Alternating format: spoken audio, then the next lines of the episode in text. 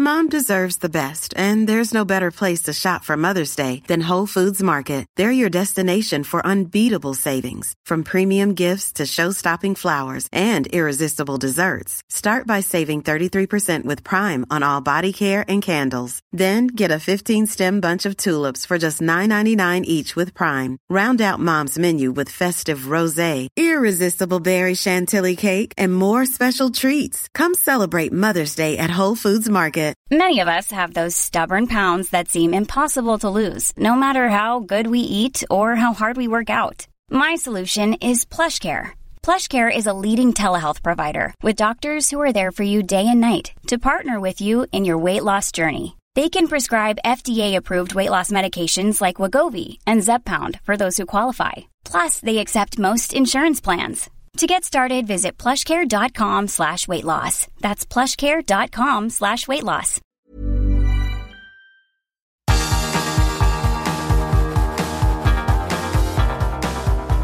Universo Premier, tu podcast de la Premier League. Hola, ¿qué tal? Bienvenidos a Universo Premier. Recibido un cordial saludo de Álvaro Romeo desde Londres. Hoy tenemos un programa muy bonito, creo yo, en el que vamos a hablar sobre todo de la Liga de Campeones, porque ya tenemos al Paris Saint-Germain fuera de foco, está eliminado el conjunto francés después de caer por 2 a 0 contra el Bayern de Múnich, el Tottenham también está fuera en una de las eh, sorpresas tristes de la jornada, porque queríamos ver a los Spurs de Antonio Conte ahí en cuartos de final, y también tenemos al Chelsea dentro, remontó su partido contra el Borussia de Dortmund, ese encuentro en el Signal Iduna Park que perdía por 1-0, lo consiguió remontar en casa en Stamford Bridge para pasar a cuartos de final y también tenemos a un Benfica que está en la siguiente ronda después de golear al Brujas. El programa va a estar interesante. Voy a estar con Leo Bachanian y también con el especialista en fútbol internacional, Alain Balnegri, y vamos a empezar hablando del partido del Paris Saint-Germain. Un encuentro en el que pudieron verse de nuevo las vergüenzas del proyecto qatarí. Y sin embargo todo podía haber sido muy distinto, porque en el 37 de partido hubo una jugada que pudo haberlo cambiado todo. En ese momento le queda a Vitiña el cuero dentro del área con Sommer fuera de foco porque le habían robado la pelota, estaba Sommer lejos de la portería, fuera de palos, y ahí Vitiña yo creo que ni levanta la cabeza, se le viene el mundo encima, sabe que tiene ante sí la oportunidad de empatar la eliminatoria y lanza un tirito flojísimo que saca bajo palos de Ligt. A partir de entonces, el Bayern de Múnich creció y terminó ganando 2 a 0 en una gran segunda parte, pero lo cierto es que uno ve ese partido y ve la medular que sacó el Paris Saint-Germain el otro día con Fabián Ruiz, con Vitiña, con Verratti, y ninguno estuvo a la altura era un centro del campo de papel, maleable para un Hércules como Goretzka, maleable para un jugador fino como Joshua Kimmich y maleable también para un jugador voraz como Jamal Musiala. Hay un montón de jugadas ahora mismo que circulan por redes sociales, como por ejemplo una de Vitiña, en la que tiene la pelota en una contra para el Paris Saint Germain y no le da un pase a Messi, cuando Messi tiene 40 metros por delante, un pasillo libre para hacer lo que quiera, y Vitiña prefiere seguir con la pelota, prefiere mantener el cuero en sus pies en vez de dárselo al mejor jugador del equipo junto con Mbappé. Jugadas que demuestran que este equipo por lo que sea, todavía no está a la altura, que los jugadores no engarzan, que no terminan de conjuntarse como para estar a la altura en un partido de primer nivel, como unos eh, octavos de final en el Allianz Arena. Es un equipo descompensadísimo. Llama la atención su escasez de argumentos ofensivos. Todo se limita a lo que puede hacer Mbappé ahí arriba, con Messi de lanzador. Y un equipo con desequilibrios de calidad gigantescos no ya en la plantilla, sino dentro de la propia alineación una entidad que tiene una mala percepción pública, cuyas derrotas parecen satisfacer a una gran mayoría y seguramente sea también un conjunto que no consiga despojarse de una losa que le viene pesando muchísimo, que juega en una liga en la que el título se da por descontado y a la vez le cuesta horrores superar los octavos de final de la Champions. Y es en realidad cómo has vendido tu relato, porque ni ganar la liga es tan sencillo, mm, porque es una liga con mucho talento, y el Paris Saint-Germain estuvo hace tres años a nada de ganar la Liga de Campeones, pero la misma historia se apodera del equipo llegado febrero o marzo de todos los años. Casi todos los años estamos hablando de lo mismo. Los problemas son cíclicos. ¿Qué pasará con Kylian Mbappé? ¿Dónde va el proyecto del Paris Saint-Germain? ¿Y por qué le suelen eliminar en octavos de final de la Champions? Vamos a hablar de este Paris Saint Germain con Leonardo Bachanian y con Alain Valnegri. Hola, ¿qué tal, compañeros? ¿Qué tal? Muy buenas, Álvaro, Alain. Hola, buenas tardes, chicos. Quiero que me digáis, lo primero de todo, qué es lo que más os ha gustado de la jornada de la Liga de Campeones. A ver, a mí en, principio de lo que vimos en estos eh, cuatro partidos me gustó mucho lo del Chelsea, quizás porque no esperaba que en el momento más necesario de, la era Graham Potter dieran el paso adelante de la manera en que, en que lo hicieron. Para mí jugaron el mejor partido de septiembre para acá, los hombres de, de Potters y Havertz, aún con sus problemas para, para convertir uno contra uno frente al portero, aún con sus problemas para convertir desde el punto del penal, porque falló uno, pero metió el que finalmente terminó valiendo la, clasificación, tuvo un, gran partido. A mí personalmente ese encuentro creo yo que fue el mejor de los cuatro que tuvimos esta primera semana de, de partidos de regreso de octavo de final de la Champions. Allen. A mí me gustó el Milan, me gustó el Milan que llegaba a esta eliminatoria con muchas dudas. Uh, Pioli ha cambiado el sistema y me ha gustado la capacidad que tiene a nivel colectivo de uh, saber dominar los tiempos de partido sin conceder demasiado al rival, elevar su nivel de, de juego, especialmente a nivel atlético y en, lo, en los duelos. Sabemos que lo, los equipos italianos últimamente sufrían mucho el ritmo eh, contra los equipos ingleses y el, y el Milan ha dado guerra, ha dado guerra, se ha sentido muy cómodo y el Milan también es un equipo que temporada tras temporada pues uh, consigue mejorar. Mm, poco a poco se está convirtiendo en, un Euro Milan. Um, ahora vamos a ver cuál será su papel este año en, en Europa, pero el crecimiento de la escuadra es explícito. Y hablabas antes del PSG, pues el Milan es, es la antítesis del PSG.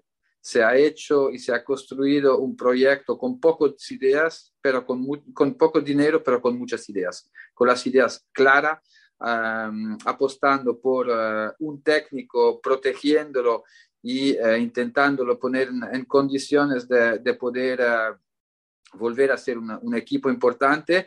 Y si miramos, el Milan raramente eh, en los últimos años ha hecho un fichaje mainstream de decir, este jugador llega y cambia el equipo, ah, excepto Ibra, son todos jugadores con talento, con muy buenas cualidades individuales, pero que todavía no habían dado el, el salto definitivo para consolidarse como jugador eh, determinante. Y la lista es larga, la lista es muy larga y mm, le faltaba encontrar este punto de equilibrio colectivo, pienso. Con el cambio de sistema creo que lo, ha encontrado.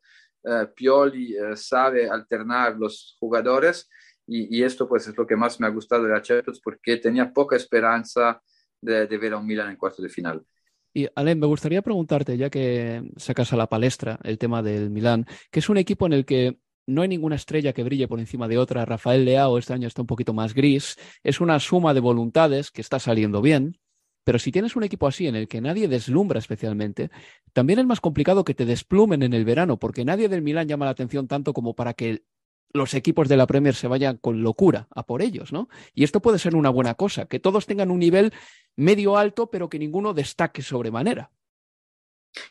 Sí, es la política de la sociedad, de la entidad, porque al final en los últimos años han perdido Donnarumma, Chanaloglu y Kessie, sin, además sin venderlo, porque se fueron, se fueron gratis, pero el, el Milan no, no, no, se, no concede uh, lo que piden este, estos uh, futbolistas. Hemos visto este año también un Leao con una actitud en el post-mundial muy nefasta al equipo. Pioli uh -huh. no dudó en ponerle en el banquillo y, y, y privarse de Leao técnicamente a nivel ofensivo es el jugador que marca más la diferencia cuando está bien y cuando sobre todo está motivado, está conectado con el, con el equipo y quiere ayudar eh, a, nivel, a nivel colectivo. Y es la fuerza del Milan, construir un colectivo. Si miramos los jugadores eh, ayer eh, en, el, en el 11 de inicio, juega con Mesías de, de carrilero, cuando es un, un fantasista. Mesías se fueron a comprarlo a Crotone.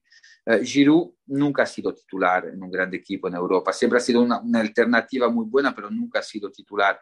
Teo Hernández llegó con un papel en el Real Madrid muy menor. Brian Díaz igual. Tonali estaba en, en Brescia, había hecho una temporada en Serie A. Krunic llegaba de un equipo que había bajado. Y esta es la fuerza del Milan. Tener las ideas claras, saber qué tipo de futbolista necesitan y sobre todo analizan también el comportamiento del futbolista. Así que es una entidad que trabaja de forma muy seria, con una plantilla muy joven, con margen de progresión, progresión importante, pero por lo menos Pioli desde que llegó tuvo dificultades al inicio, siempre le han mantenido la confianza. Tenía que llegar Ragnick, rompieron el contrato, precontrato con Ragnick, dieron la continuidad a Pioli y los resultados uh, se están viendo.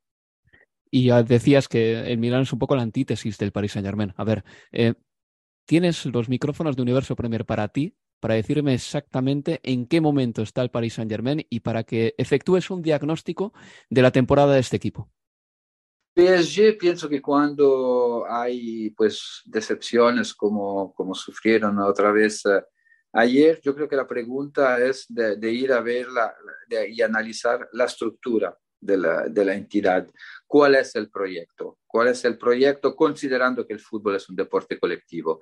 Eh, eh el Paris Saint-Germain sí ha ido a fichar grandes estrellas, pero en ningún momento hemos entendido sobre qué filosofía de juego quiere la, la entidad, alternando entrenadores muy diferentes entre ellos, yendo a buscar el mainstream de turno pero sin un análisis profunda de qué, qué equipo queremos construir. Si nosotros analizamos los últimos uh, eh, 20 años, los equipos que han ganado la Premier, la Champions, aparte el Chelsea, que la gana cuando cambia de técnico, y, y esto pues son maestros, los otros equipos son siempre proyectos muy consolidados, con entrenadores que están ahí um, desde tiempo, que los dejan uh, trabajar y que sobre todo pues van creciendo temporada tras temporada. Yo no creo que la Liga sea una excusa para este equipo um, de su pobre papel en, uh, en Champions. Uh, en la fase de grupo generalmente convence, pero en eliminatoria directa ahí pienso que también hay un bloqueo mental. Y creo que es toda una serie de, de factores que nos permite llevar a que el PSG todavía no es una, una, gran entidad sobre cómo trabaja. Y si no tienes una gran entidad que tiene las ideas claras, es difícil construir un gran equipo. Y el PSG tiene este problema, tiene este problema de los últimos siete, años, uh, cinco veces cayó eliminado en octavos de final.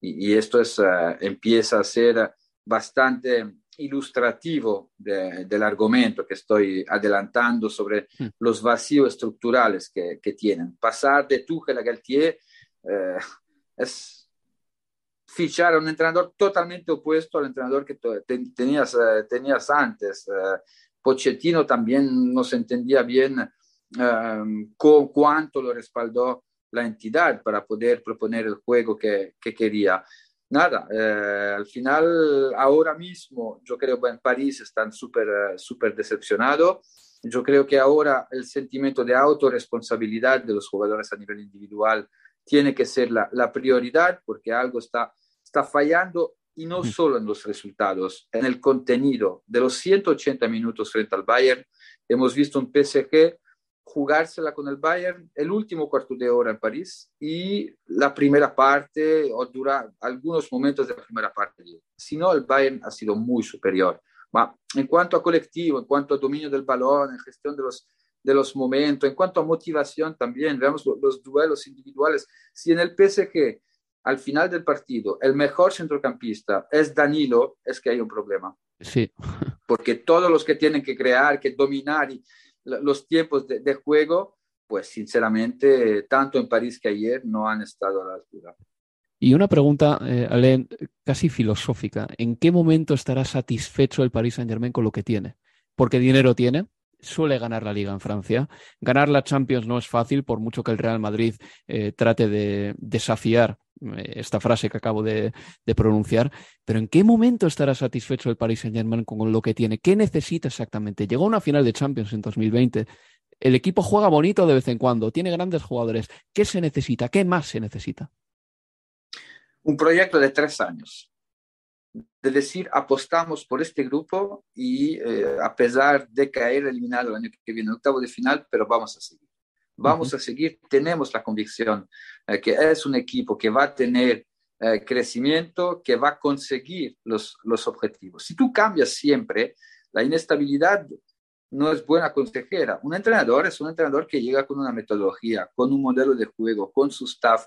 Hay muchísimos factores que, eh, que entran en cuenta. A lo mejor no conocemos, no estamos en el vestuario en París para ver la interacción entre el staff de Galtier y algunos jugadores del, del PSG. Esto no lo sabemos. A nivel atlético también me, ha parecido un equipo blando, un equipo con poca capacidad de, de reacción. Así que, ¿qué necesita? Ellos quieren ganar la Champions, evidentemente, pero primero, poner como objetivo de ganar la Champions está bien. Conseguirlo es muy complicado. Hay equipos mucho mejores armados en la historia de la Champions que no lo han conseguido. Me refiero sobre todo al City. Pero el City te da una sensación y te deja que hay una idea. Hay una idea de fútbol, hay una filosofía que el club quiere implementar. Eh, el, tú ves jugar el juvenil del City y juega o quiere jugar como el primer equipo. Hay, hay una lógica, hay una lógica. En París no hay absolutamente lógica. Hay distancia entre el juvenil y el primer equipo. En los últimos años han perdido jugadores que han formado en París como Coman y el mismo Mike Meñón, muy protagonista ayer otra vez frente al, frente al Tottenham, para ir a comprar. Y además, en mi opinión, los equipos que ganan Champions siempre tienen cuatro o cinco canteranos que sienten los colores de verdad. Y en París, en cuanto a identificación, pienso que es el, el peor ejemplo que podemos uh, hacer a, cualquier aficionado al fútbol. En este equipo pocos jugadores están identificados con el club, con la ciudad, y en los momentos como ayer, pues uh, se ve de manera clara. Y ahora mismo yo tuviese los efectos a mano, pondría unos aplausos detrás, Leo. Menuda composición de lugar más exacta nos acaba de hacer Alain, ¿no? De lo que es el Paris Saint Germain. Tú y yo a veces vemos fútbol, Leo, y nos mensajeamos mientras lo vemos. Eh, normalmente en acciones eh, relacionadas con Lionel Messi en el Paris Saint Germain. Y es increíble que Lionel Messi en ese centro del campo, ya sé que Messi no tuvo su mejor partido, ¿de acuerdo? Es posible que los mejores partidos de Messi hayan quedado atrás, pero que esté escoltado por jugadores que rara vez le dan la pelota en condiciones favorables. Y es un equipo, el Paris Saint Germain, que ha tenido dinero para conseguir tener un centro del campo potente. Yo estuve narrando para la televisión del Paris Saint Germain a través de tal empresa durante tres o cuatro años. Y recuerdo que cuando tenían a Mota, Matuidi y a Berratti en el centro del campo, con Johan Cabay, que llegó un poquito más tarde, me parecía por lo menos un centro del campo serio, en el que todas las responsabilidades estaban bien atribuidas. Yo veía el centro del campo de ayer del Paris Saint Germain y me parecía un centro del campo sin ningún tipo de, fuste. No, no, no, no, pero, pero pienso que lo, has clavado. Yo también hacía mucho el PSG en aquella época y ahí tenía la sensación que era un equipo. Era un equipo, tenía un modelo de juego, tenía una idea. Cuando habían cambios, no cambiaba. Eh, el equipo podía tener algunas modificaciones por perfiles eh, de, jugadores con características intrínsecas diferentes, pero era un equipo tú sabías a, a lo que iba. Tú ayer tú ves el partido, tú tomas eh, como comparación cómo juega el PSG desde el inicio de la temporada. Tú vas a buscar a un entrenador que domina el juego eh, de transición. En París, con el centro del campo que tú formas, es un equipo construido para tener el balón. Entonces, tú puedes hacerte la pregunta, ¿Galtier domina los conceptos de fútbol asociativo? Y mi respuesta es no, porque él empezó de una manera y él cambió, recambió, volvió al sistema, a veces juega con cuatro, a veces juega con tres. Tú necesitas tener una idea, es un automatismo el fútbol también. Eh, es muy difícil poder em, conseguir que 11 jugadores juegan de forma eh, armónica y, y, que puedan interiorizar rápidamente los conceptos que quiere. Ayer yo no he visto, no veía una idea cómo quería remontar el PSG. Al final, tú ves las posiciones en el campo. Vale, yo juego con cuatro centrocampistas para proteger y liberar a Messi y a, a Kylian Mbappé para atacar los espacios. Pero tienes a un rival enfrente y sobre todo un Nagelsmann que tiene un staff que te va a analizar, te va a analizar y sabe cómo te va a limitar. Tuvo una alerta o dos alertas después de un minuto y medio y después de una jugada de Mbappé donde controla muy mal, el control orientado, se le va demasiado lejos el, el, balón. Pero en ningún momento hemos visto un equipo construido para jugar un fútbol asociativo producir un fútbol asociativo. Y si tú quieres jugar un fútbol asociativo, tú necesitas a un terminal ofensivo. Va a fijar los centrales, te libera Mbappé para tirar la diagonal. Ayuda muchísimo a Messi porque el delantero centro pues mantiene baja la línea defensiva, se viene a generar un intervalo con el centro del campo y Messi es ahí que se mueve. Si tú tienes a Messi y no lo ayudas, Messi no puede construir, crear y marcar. Messi crea y marca o asiste. Es ahí. Donde Messi influye es en campo rival. Pero si tú no dominas el juego en campo rival, pues después vienen esas críticas, uh, según mí, poco pertinentes hacia Messi, hacia el mismo Mbappé, porque cuando tú tienes a una delantera así, ¿quién no quiere una delantera así? Tú no, no, no consigues ponerlo en condición de poder finalizar o de, de, crear, pues ahí el problema es estructural a partir de la construcción del juego y la transición hasta la, la creación. Y enfrente, Leo, estaba el Bayern de Múnich, sí. que la verdad es que tiene una potencia y una profundidad de plantilla que llama la atención, ¿eh? porque hace un año hablábamos de que al Bayern le faltaba plantilla, ahora ya no. Y además es el contrapunto de todo lo que venía comentando Len y que vos también marcabas, Álvaro, del mismo PSG de, de otra época. Este Bayern Múnich es el justo contrapunto y, y, yo por eso pensando en, en, lo que se le viene a, a este PSG, y no hablo de, de, la próxima semana o, de, o del próximo verano, sino de, de un futuro algo más holgado. Y estamos acostumbrados en, en general a que, sobre todo en la Premier, cuando un equipo o los dueños de un equipo finalmente no terminan de, plasmar una idea, un proyecto, una filosofía, cuando el hincha no entiende qué es lo que está yendo a ver domingo tras domingo, estamos acostumbrados al pedido de quiero que se vayan de mi club, quiero que lo vendan, quiero que venga un nuevo dueño. Entonces lo que le quiero preguntar a, a Lemban Negri es si es otra vez, luego de una frustración como esta, que a mí lo que me sorprendió de anoche, eso sí, además, es que sentí que por, era una imagen, es una percepción, por ahí estoy errado, pero que hasta que dolía menos que la eliminación pasada ante Real Madrid, como quizás por lo que por el rival que había enfrente, quizás porque se esperaba que sucediera lo que finalmente pasó, que fue la eliminación. Pero le quiero saber, Alén, si existen voces que digan, bueno, basta de, de la inversión catarí en el, en el París, o el miedo a perder esta figura. Vos decías, ¿quién no quiere tener un Mbappé? ¿Quién no quiere tener un Messi? Si el miedo a que lo que venga después no permita al PSG contar con futbolistas de este calibre, genera también que, que la gente quizás no se vuelque en contra de, de, los dueños que tienen una sola intención, que es la instalación de una marca país. Pero para instalar una marca país como es Qatar, el equipo tiene que ganar y por eso el proyecto es la Champions, porque es, no hay mayor eh, reflejo mundial en el fútbol que ganar la Champions a, a nivel clubes. Pero ¿hay algún tipo de cuestionamiento a la inversión catarí o no? Hay una cuestión sobre la, estructura, cómo trabajan. Después el dinero, bien venga. Uh, esto lo, lo, sabemos muy bien. Ahora, cómo están trabajando, lo que estaba explicando antes, que hay mucha gente que tiene esta percepción que, que no existe un proyecto claro a nivel colectivo de, de construir algo sólido, que vaya en el tiempo, una escuadra, un, un equipo muy reconocible se improvisa demasiado, va siempre a buscar el mainstream, busca demasiado el mainstream, pero el mainstream en el fútbol hemos visto que al final pues uh, tiene muchos límites, porque el fútbol es un deporte colectivo, necesitas buenas individualidades, pero si a nivel colectivo tú no sabes construir un equipo, pues vas uh, a tener los fracasos que tiene el PSG en Europa desde que los Qatarí han llegado. Pues el Paris Saint Germain está fuera de la Liga de Campeones por segundo año consecutivo, cae en octavos de final. El Bayern está en cuartos, al igual que el Milán, al igual que el Chelsea y al igual que el Benfica. La semana que viene tendremos el resto de partidos de vuelta de los octavos de final de la Liga de Campeones. Alemán Negre, muchas gracias por estar aquí con nosotros. A vosotros, un gusto.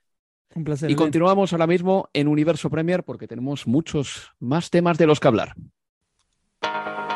Universo Premier, tu podcast de la Premier League.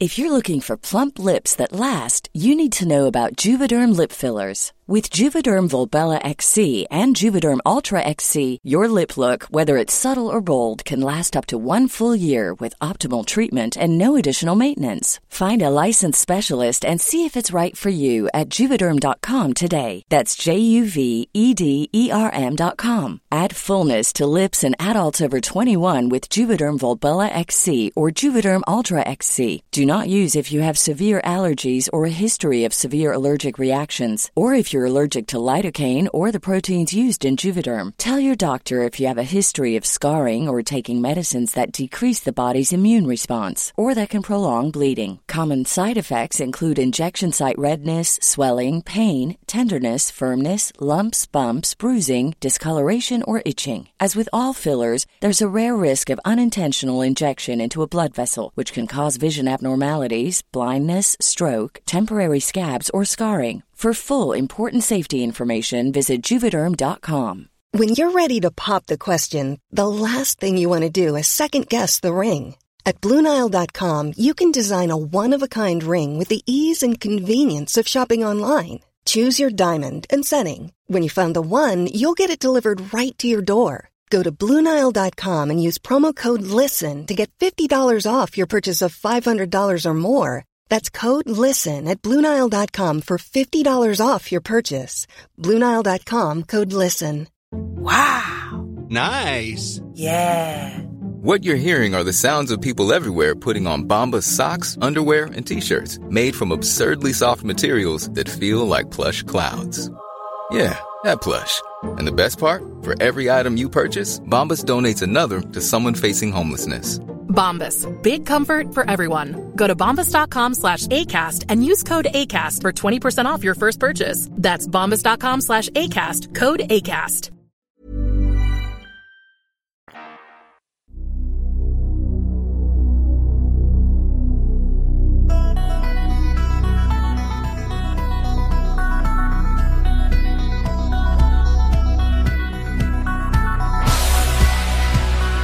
Seguimos en Universo Premier.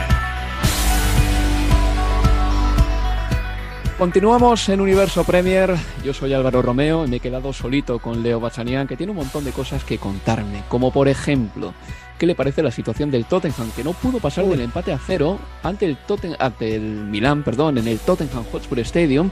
El Milán eh, está en cuartos de final a costa de los Spurs, que cayeron por 1-0 en el global de la eliminatoria. El Tottenham no dispuso de un solo remate en una zona propicia para marcar hasta el tiempo añadido de la segunda parte. Mm, todo fue más difícil, evidentemente, jugando con 10 por la expulsión de Romero desde el minuto 77, aunque creo yo eh, que con Romero o sin Romero el Tottenham no hubiese variado en exceso. Y de hecho, las oportunidades más claras del partido creo que fueron para el Milán. Una de Brahim Díaz en el minuto 50 y Origi ya casi cerca del final eh, lanzó un tiro al poste, después, eso sí, de que Harry Kane tuviese la ultimísima ocasión del partido, pero mañana el portero del Milán hizo una grandísima parada. Leo, el Tottenham está fuera, las críticas empiezan a aflorar. Eh, vi en televisión a Glenn Hodel haciendo un análisis perfecto, pero perfecto de la situación de los Spurs, y para él todo tenía que ver con la separación entre líneas, con lo atrás que jugaba el equipo y con la falta de materia gris en el centro del campo. Algo que tú y yo venimos Mm, destacando desde hace ya mucho tiempo. El Tottenham juega muy atrás y para estirarse le cuesta un mundo. Absolutamente, mira, y, voy a ir a eso porque, a ver, anoche hay un momento clave, vos lo mencionaste, que es la expulsión de Romero, y no digo que es clave porque eso eh, haya, haya ido en detrimento de, la clasificación de los Spurs, cosa que creo que no. Y digo que es momento clave porque Conte sacó a Kulusevski e hizo ingresar a Davinson Sánchez en ese momento y generó un malestar muy entendible de la gente, que entendía que el equipo necesitaba un gol para por lo menos forzar el tiempo extra, y la roja no cambiaba esa necesidad. Y el que salía era una de las tres mejores variantes ofensivas de, del equipo. A ver, entiendo la lógica del entrenador, sí, la entiendo, sobre todo cuando se trata de uno como Conte, que dice, sí, tenemos que hacer al menos un gol, pero sería peor si tuviéramos que convertir dos, si no mete un defensor ahora que me expulsaron a uno. Y por eso creo que al final del día lo más preocupante, quizás va de la mano lo que vos mencionabas que, que comentó Glenn Hodel, una gloria del, del Tottenham de la década del 80, es que lo más preocupante era que en la noche, en la que era imperioso jugar con cierta urgencia, bien entendida desde el inicio, eh, los Spurs volvieron a ofrecer esa versión eh, bucólica, sin ningún tipo de creatividad, como, no hubiera, como si no hubiera demasiado un juego y, que lo que hubiera que resolver se podría hacer en la segunda mitad. Claro, en Premier muchísimas veces les ha funcionado, pero es que en Champions lo más probable es que no termine bien. Y, aún así, es verdad, estuvo a centímetros de lograrlo con el cabezazo de, de, Kane en el, en el 93. Leo, permíteme que te interrumpa un segundo. ¿Qué opinas de esa falta? ¿Cómo la defendió el Milan? No me gustó nada. En Italia es muy común defender esas faltas dentro del área pequeña, cuando en Premier esas faltas se defienden en el balcón del área. Tiras la línea del fuera de juego en el balcón del área. Me pareció muy, muy mala estrategia para defender una falta así, que además es que desembocó en un testarazo de Harry Kane que casi entra. ¿eh? Sí, y es, vos lo dijiste, en el fútbol italiano, en la Serie A, es habitual, no es el Milan el único que, que lo hace. En el partido de ida, eh, infinidad de veces también se repitió esa acción, que es peligrosa, muy peligrosa, yo creo que sí, porque terminan todos metidos prácticamente al lado del arquero, pero la, creo que la intención es de tener a los defensores saliendo hacia adelante y tener la ventaja de ir hacia el balón. Pero bueno, no limita o no genera esto que pueda pasar lo que vas a hacer, que Kane te termine convirtiendo, pero que es extraño y que en el minuto 94 tomes esa decisión, no deja de, sorprender. Es por el minuto, y perdona Leo que te había interrumpido, pero estabas hablando del Tottenham. Mira, eh, para seguir un poco con el hilo de la conversación, em, yo creo que uno de los principales motivos es que el Tottenham no se cree o no se, no se cree el disfraz de equipo atacante cuando tiene que atacar. No se lo cree porque está tan acostumbrado a defender muy atrás que para que Hoisberg y Skip y Emerson Royal y Perisic se vayan a morder arriba con los delanteros, eso requiere que los defensas también vayan hacia arriba. Pero ni Skip ni Hosberg se atreverán a ir arriba como locos, con locura, si dejan a Romero y a los otros dos centrales a 35 metros por detrás. Es un equipo que por lo que sea le cuesta mucho mover todo el bloque hacia adelante. No se cree el disfraz de equipo atacante. No se lo ha creído nunca con Antonio Conte. A diferencia del Chelsea de Conte, que cuando tocaba sí que atacaba mejor y más, este Tottenham no ataca de esa manera. De hecho, es muy significativo que los mejores pases de Harry Kane sean pases en largo, porque siempre que recibe la pelota está en el, en, en el centro del campo, está en el círculo central. Muy atrás, muy lejos. Totalmente, y es esa falta de, creatividad que se antoja hace mucho tiempo en este equipo. Y por eso yo insisto que a mí me sorprendió que llegase un mercado de pases de invierno y la búsqueda sea, haya sido de un carrilero y no de un, no de un 10, no de un hombre como Madison. Y me sorprende teniendo en cuenta que este mismo entrenador lo utilizó en el Inter y le dio resultado y fue campeón. Mm. Cuando se dio cuenta que Christian Eriksen tenía que jugar en ese 3-5-2, vimos la mejor versión de ese Inter campeón del Scudetto, campeón de la Serie A. Y, en este caso, después de un prácticamente más de un año en donde se ve que la falla de este equipo es allí por detrás de Harry Kane, donde no hay quien pueda generar ningún tipo de, asociación, quizás en algún momento, en algunos pasajes, sí lo podía hacer Rodrigo Bentancur, pero que no podés eh, descansar solo en el uruguayo en esa faceta y que Hogwarts eh, es un hombre de mucho esfuerzo, pero que no está hecho para ser un futbolista asociativo desde atrás. Realmente que en el invierno, teniendo la posibilidad de ir en busca de un perfil que era el que le faltaba, hayan ido por un futbolista de quienes que es un perfil que ya se repite en la plantilla y no porque él a Pedro Porro, que ayer de hecho entró y lo hizo bien ante, mm. ante, el, ante el Milan. Y, al final lo único que le queda es la clasificación, o que esté en juego la clasificación a la Champions en Premier y, y aún así ni siquiera es garantía de que Levy vaya a ir con cuenta hasta el 28 de mayo en, en Elan Road, cuando el Tottenham enfrente al Leeds en su último partido de la temporada. Eh, no te olvides que a Mourinho lo echaron seis días antes de la final de la Copa de, la Liga, frente al Chelsea. Y, y Richarlison ayer dijo también cosas después del partido que, que, terminan siendo dañinas. Me parece que muestran a las claras de que las cosas así dentro no, no, no están bien. De todas maneras, Richarlison jugó poco en el partido contra el Milan, pero su temporada no está siendo buena. Creo que ha marcado dos goles nada más. O sea, por una razón o por otra, no creo que Richarlison sea el más indicado quizá para mmm, poner el grito en el cielo. Ahora bien, ha sacado a la palestra el tema de Antonio Conte y vamos a escuchar a Antonio Conte hablando sobre su futuro.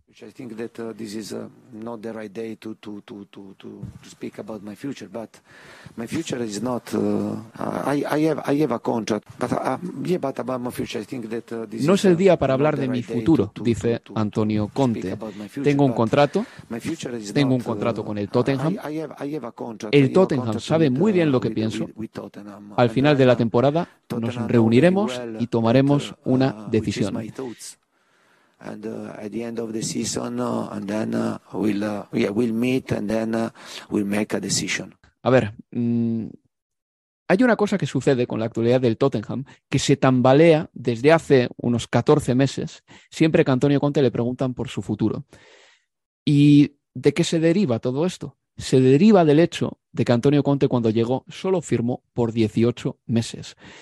Cuando a un entrenador le quedan 18 meses de contrato, cuando a un futbolista le quedan 18 meses de contrato, empieza ya el run run sobre si renovará o si no. Bien, pues Antonio Conte firmó nada más que 18 meses. Es decir, desde la primera semana de firmar el contrato ya se le empezaba a preguntar por su futuro. Y llevamos así un añito.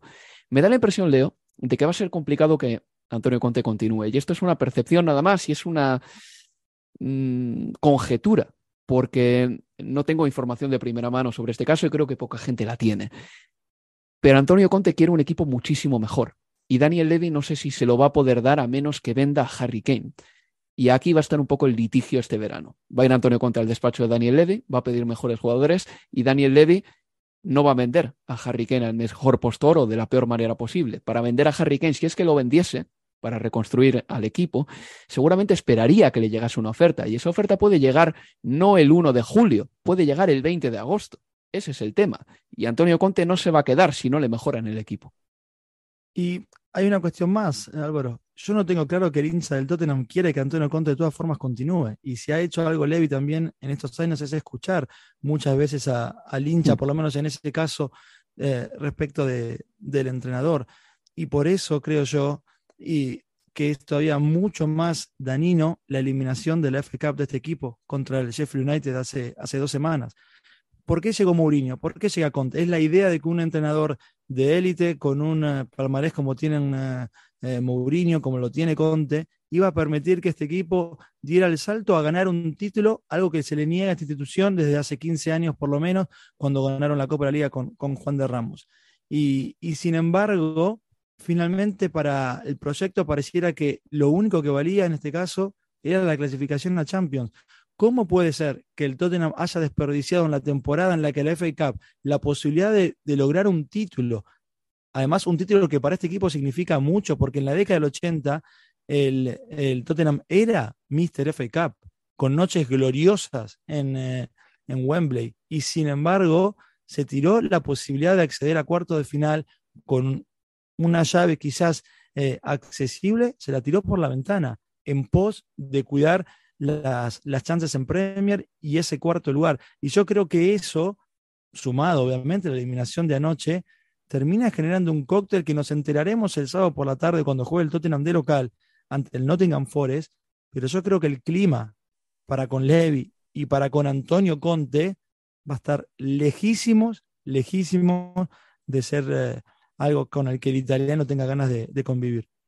Te reconozco, Leo, que tú fuiste en el anteúltimo Universo Premier el primero que defendiste que el Tottenham tenía que haberlo hecho mucho mejor en la FA Cup y haber jugado con Harry Kane, por ejemplo, de titular.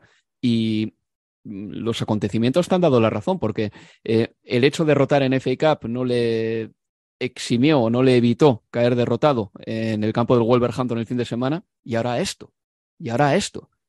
Y la Champions ya no es una posibilidad, no lo va a ganar. Y la FA Cup tampoco, porque está eliminado. Quiero decir, por lo menos la Cup podía ser un poquito como el hilillo de esperanza y el hilillo casi de alegría que le hubiese quedado al Tottenham para lo que resta de temporada. Ahora le queda un mano a mano con el Liverpool por entrar en Liga de Campeones, supongo que será con el Liverpool, quizá con el Newcastle también, y poco más, y poco más. En fin, pasamos eh, al otro lado de la ciudad, pasamos del este al oeste, El Chelsea en Stamford Bridge le ganó por 2 a 0 al Borussia de Dortmund con un gol de Raheem Sterling antes del descanso. Este gol le hizo mucho daño al Dortmund y luego Kai Havertz de penalti en la segunda parte anotó el 2 a 0 definitivo. Escuchamos a Graham Potter tras una de sus eh, victorias más importantes como técnico de los Blues. Well, um.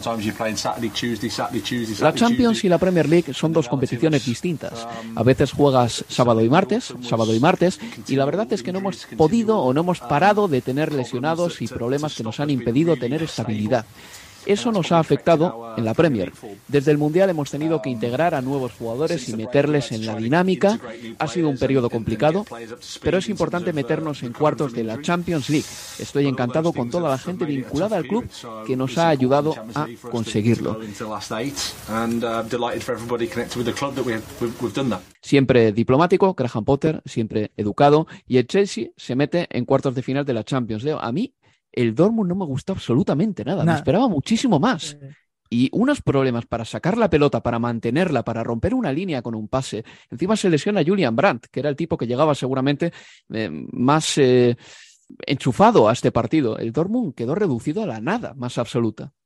Absolutamente, yo también, la verdad que me, me decepcionó. Hablamos del equipo que, que en 2023 había ganado sus 11 partidos, todo lo que jugó lo había ganado en, en 2023 y que además es puntero de la Bundesliga, ok, segundo, pero por diferencia de gol con el, con el, con el Bayern Múnich, pero la misma cantidad de, de puntos y desde lo futbolístico me quedó cortísimo respecto a lo que realmente esperaba de- del Dortmund. Eh, yo creo que quizás la, la lesión de, de Julian Brandt también le termina quitando un socio a Jude Bellingham, que tuvo la oportunidad, eso sí, de- del 1 a 1 en un momento y increíblemente la, no, no pudo acertarle el arco. Prácticamente solo con Kepa por, por delante. Kepa que hizo un muy buen partido y, y- y- y me alegra realmente por, por él, pero yo creo que, que la nota quizás de, del- de este encuentro también es la intensidad, la voracidad con la que lo jugó el Chelsea. Sufrir, sufrió, claro que vas a sufrir, estamos hablando de Champions. Y, y como decía, ante el equipo que es el puntero, al final de cuentas de la Bundesliga, más allá que para mí estuvo por ahí sin la, mejor versión que, que podíamos esperar de él, pero lo del Chelsea sí me gustó. Creo que finalmente quizás Graham Potter, que venía haciendo cuatro, cinco, hasta seis cambios por partido, ha terminado encontrando en este momento, por lo menos de la temporada, un once en el cual confiar. Joao Félix lo hizo muy bien, sobre todo el primer tiempo. Raheem Sterling, eh, bien también. Pues sí, precisamente Leo, tengo declaraciones de Joao Félix, ¿eh? porque antes del partido hablaba sobre su futuro y esto puede ser de interés, porque mira lo que dijo. Al Chelsea le gusta atacar, tener la pelota y dominar el juego, y es lo que me gusta. Yo me quedo con este mensaje sobre todo. Continúa Joao. Me siento con la libertad para jugar como me gusta. Nadie sabe lo que pasará en el futuro. Estoy centrado en el partido de mañana, refiriéndose al encuentro contra el Dortmund. Después de eso no sabemos lo que pasará. Estoy feliz aquí. El club es muy grande y es increíble. Estoy muy contento de estar aquí. so big, it's amazing. Uh, everyone behind the club is is so good. So yeah, I'm happy to to be here. Leo, si nos ponemos en plan carroñeros, aquí podemos extraer un montón de subtexto, ¿eh? Pero yo, Félix está contento en el Chelsea, lo ha dicho ya en reiteradas ocasiones, y encima es que le dan una posición ahí entre líneas en la que quizá tiene que trabajar menos que en el Atlético, y una cosa que tiene Joao en el Chelsea que no tenía en el Atlético es el panorama por delante. Ahora Joao Félix mira hacia adelante y hay gente. A veces en el Atlético miraba hacia adelante y no había nadie. Absolutamente, por eso lo que influye muchas veces los contextos en los que se desarrollan los futbolistas para que puedan encajar o no o demostrar justamente el, talento que tienen. Y, y Joao en estos pocos partidos que le ha tocado jugar con la camiseta del Chelsea ha dejado destellos del futbolista que, que todos sabíamos o creíamos que era y que en un contexto de equipo como el Atlético de Madrid no podía desplegarlos. Y, y una cosita más de, del Chelsea y un futbolista que está buenísimo que esté de, retorno porque ha tenido problemas esta temporada con las lesiones es Mateo Kovacic, porque es, el, es quizás el único de los pocos futbolistas o mediocampistas del Chelsea que tiene la posibilidad de salir de un lío o de una presión, él en la conducción. Porque Enzo Fernández puede salir de una presión quizás con un pase, porque tiene la visión, tiene ese talento para, bu- para buscar un compañero, pero para un pase necesitas también de un compañero que se mueva. En cambio, Kovacic puede resolver situaciones de presión él solito, y ocurrió muchas veces en Stanford Bridge. Presionado ante uno, dos, tres, no había forma de, de encontrar un pase, no había movilidad, él salía con su dribbling hacia adelante. Excepcional. Cuando falta gente de calidad en el Chelsea, en el centro del campo, todo el fútbol es muy claustrofóbico, de mucho pase errado, eh, de mucho mal control, pero estos dos te dan una claridad distinta. Sí, absolutamente. Yo creo que pasar de lo que venía haciendo las últimas semanas, Loftus-Cheek Enzo, a un Mateo Kovacic Enzo, mm. es realmente otra cosa, aun cuando sigo considerando que eh, el rol de, Enzo Fernández es, si querés, a la cross más que el lugar que está ocupando hoy, pero con un compañero como Kovacic, que además le permite la posibilidad también a, Fernández de, desplegarse si el, juego así lo requiriera, es, es una bendición para el juego del argentino. ¿Y qué me dices del Benfica? Que le ganó 5-1 al Brujas, 7-1 para el Benfica en el global de la eliminatoria. Por cierto, Scott Parker ha, sido cesado hoy jueves. 12 partidos, dos victorias para Scott Parker. No ha habido ni un buena suerte en el comunicado del Brujas, que me lo, he pillado del ¿Qué idioma es? El flamenco, vaya. Eh, lo he traducido en Google Translate y no, no, no pone buena suerte, que no sé cómo se dirá en, flamenco, la verdad, pero em, lo cierto es que el Brujas empezó la Champions con una potencia tremenda, ganando los primeros tres partidos. Desde entonces se ha desinflado y el Benfica tiene buena pinta. Se fue Enzo, que estaba jugando ahí, pero el equipo no deja de ganar. Eh, Rafa Silva el otro día marcó también dos goles de Gonzalo Ramos, eh, Neres, el hombre llegado del Shakhtar, Joao Mario. Este equipo tiene buena pinta y no va a ser fácil para nadie jugar contra el Benfica. Para nada, y, y, en términos futbolísticos de los equipos que más me gusta ver por cómo juegan, una eliminatoria, por ejemplo, Bayern Múnich-Benfica, me encantaría de ver. Oye, y los jugadores que se han ido del Shakhtar Donetsk, y que están haciéndolo bien en otros equipos, porque Neres es uno de ellos. Pero ¿qué me dices, por ejemplo, de Solomon en el Fulham? que lleva cuatro goles consecutivos en las últimas cuatro jornadas. El propio TT, que bueno, que no está haciéndolo también en el Leicester, pero que, es un gran futbolista. El Shakhtar tenía por ahí unos jugadores buenísimos. ¿eh? Buenísimos. TT cuando debutó contra el Aston Villa eh, en el Leicester, quizás fue el mejor partido de un futbolista recién llegado al Leicester en años. Después bajó el nivel, es verdad, y le está costando quizá la cuestión física de, la Premier ahora con, con, más encuentros, pero en su debut ante el Aston Villa hizo un descalabro. Parecía que realmente venía a comerse la Premier y ahora le costó. Pero, pero sí es cierto, como, como decís, que hay muchos de ellos que hasta hace poco eran parte del, del Shakhtar y que lo están haciendo bien. Bueno, lo de Mudrik es la incógnita todavía, es así. Sí, sí, sí, es verdad. Lo de Mudrik no termina de no termina de arrancar. Mira que en su primer partido en Premier estuvo bien, eh, pero luego ha sido un futbolista más eh, aguado, quizá, un poquito desangelado en alguna acción. Sí, y, pero, y vos fíjate que en ese debut en Anfield ante el Liverpool, que lo hizo bien, apenas primer balón que toca se genera solo dentro del área una, ocasión de gol. Yo recuerdo decirte el otro día que lo noté que físicamente le había costado muchísimo y jugó solo un tiempo. Eh, se lo notaba ahogado. Y, lo pego esto con lo de TT, que fíjate que también tiene un buen debut, pero que después físicamente le ha costado la Premier. Y, yo creo que tiene que ver con esta cuestión de, que por la situación, el contexto de guerra, de, de donde está el, el Shakhtar, de haber jugado, de jugar menos partidos que otros, eh, ese ritmo de competencia lo, todavía no lo tienen y les va a costar agarrarlo. Quizás recién podamos juzgarlos mejor a partir de la, de la próxima temporada. Pues nos quedan tres minutos y quiero hablar rápidamente de la resaca del Liverpool 7, Manchester United 0, porque la resaca ha sido una resaca dura, ¿eh? de estas que te dejan en la cama tres días. Eh, ha habido muchas críticas a Bruno Fernández. Eh, Eric Ten Hag ha confirmado que seguirá siendo el capitán del Manchester United, pero mm, las críticas a Bruno Fernández vienen derivadas de su comportamiento, seguramente pueril y desde luego de niño mimado en los últimos 15 o 20 minutos del encuentro contra el Liverpool, cuando todo estaba perdido, Bruno Fernández es como que se dejó ir. Hubo una acción incluso en la que amagó con dar una patada a Badgetich y luego no le persiguió. Las críticas al portugués han sido tremendas, tremendas.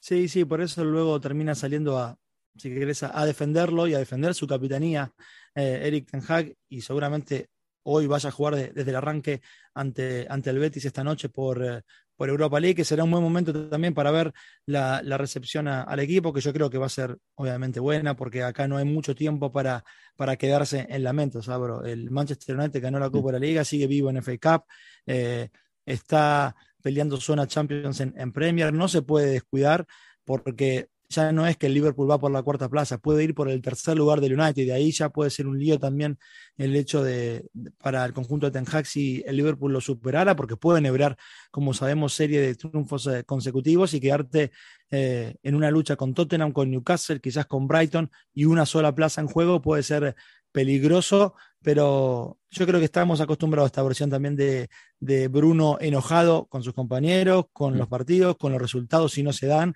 y, creo que no, no pasa de ahí. Al final del día, si el United gana la FA Cup y le va bien en la Eurocopa, en la, en la Europa League, creo que hasta el 7-0 es una mancha en la historia de la institución, y puede ser, sí, pero va a terminar siendo una anécdota si se dan otra serie de resultados.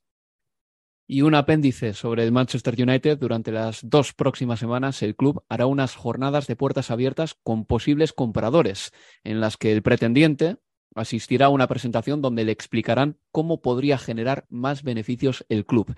El dueño de Ineos, eh, Jim Radcliffe, y el catarí Sheikh Yassim bin Hamad Al Thani están entre los invitados y la presentación la lleva la empresa que se encarga de la venta, porque se lo han encargado a una empresa. Esto es como cuando vendes un piso y le dices a la inmobiliaria, inmobiliaria, perdón, véndemelo, véndemelo que a mí no me da tiempo a buscar comprador por mi cuenta. En fin, que no tenemos mucho más tiempo. Hay que decir que el lunes el Brentford le ganó por 3 a 2 al Fulham y que el Brentford está invicto en Premier League en 2023. Mm, solo el Borussia Dortmund y el Reims en Francia pueden eh, presumir de tal logro, estar invicto en liga todavía este año. Y os digo también que este fin de semana emitiremos el Leicester City Chelsea el sábado a las 3 de la tarde y ya el domingo el Fulham Arsenal ese encuentro en el que el Fulham va a echar seguro en falta a Joao Paliña, uno de sus mejores futbolistas, que se perderá su tercer partido de la temporada, otra vez por acumulación de tarjetas. Y es que jugar haciendo entradas todo el partido, pues tiene también esas consecuencias. Teo Bachanian, nos escuchamos este fin de semana, ¿de acuerdo? Nos vemos el fin de semana, un placer. Y por mi parte, esto ha sido todo. Os mando un abrazo desde Londres, Álvaro Romeo. Adiós amigos, adiós. Universo Premier, tu podcast de la Premier League.